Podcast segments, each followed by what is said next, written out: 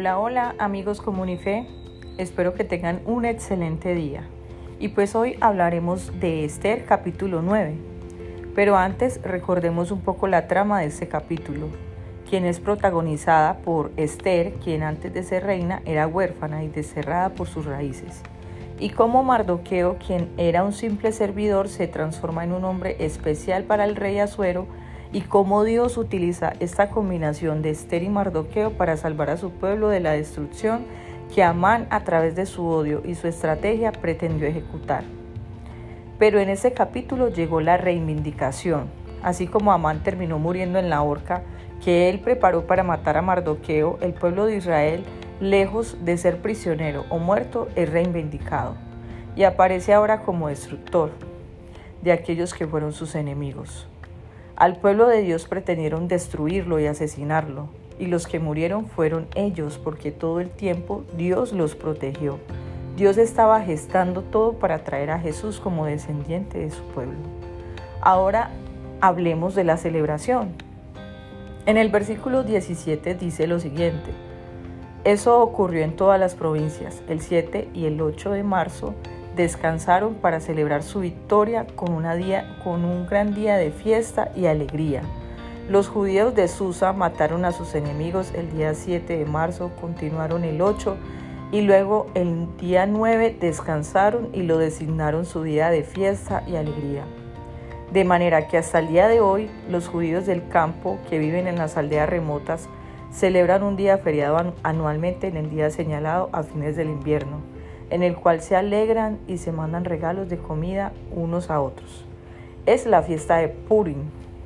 Esta expresión pareciera ser algo que tiene que ver con el azar o con la suerte, que de alguna manera el enemigo del pueblo de Dios quiso echar suertes, pero Dios preservó sus vidas y al preservarlas como pueblo organizan un banquete de celebración.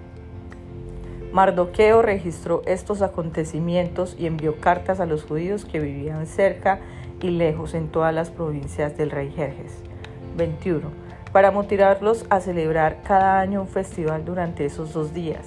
Les dijo que debían celebrar esos días con alegría y festejo, obsequiándose porciones de comida unos a otros y haciéndose regalos a los pobres.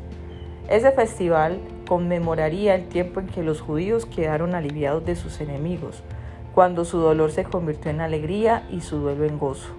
Amán, hijo de Amedata, el agageo, el enemigo de los judíos, había conspirado para aplastarlos y destruirlos en la fecha escogida al echar suertes. A las suertes se, les llamaba Purim. Pero cuando Esther se presentó ante el rey, él emitió un decreto que causó que el plan siniestro de Amán se volviera en su contra y tanto Amán como sus hijos fueron atravesados en un poste afilado. Por eso la celebración se llama Purim, porque es la palabra que se empleaba antiguamente para la frase echar suertes. Los judíos de todo el reino se pusieron de acuerdo para iniciar esa tradición y pasarla a sus descendientes y a todos los que se hacían judíos. Declararon que jamás dejarían de celebrar cada año esos dos días prescritos en la fecha señalada. En la actualidad, aún se celebra la fiesta de Purim, en el mes de marzo en conmemoración a la victoria dada por Dios. Y bien, el pueblo judío era el pueblo elegido para ser destruido, pero Dios lo había elegido a ellos como también a nosotros para ser salvos. Nadie pudo con ellos ni podrán. Todos nosotros somos elegidos por el enemigo para ser destruidos y aniquilados por causa del pecado, pero nadie podrá con nosotros, porque también fuimos elegidos para ser salvos, para cambiar la tristeza en alegría, el luto en gozo, para cambiar la dificultad y muerte en vida, pues fuimos elegidos por Dios para vivir. La paga del pecado es la muerte, el don de Dios es vida eterna en Jesús. Es verdad que el enemigo trabaja para que nuestro fin sea la horca del pecado, pero Jesús trabaja incansablemente todos los días para que tú y yo seamos salvos. En resumen, podríamos decir que la fiesta del Purim conmemoramos la protección y la liberación. Todo el poder que Amán soñaba finalmente fue dado a Mardoqueo. Amán buscó el poder a toda costa y no lo recibió. Y Mardoqueo buscó servir a toda costa y recibió el poder como recompensa. El texto dice que su fama se extendió por todas partes y él se hacía cada vez más poderoso. La historia nos comprueba que las personas que solo piensan en sí se vuelven muy pequeñas y las personas que piensan en los otros crecen cada vez más. Cuando buscamos el poder, Él huye de nosotros. Cuando buscamos servir a Dios, es, Él es capaz de recompensarnos con su poder. Un abrazo a todos.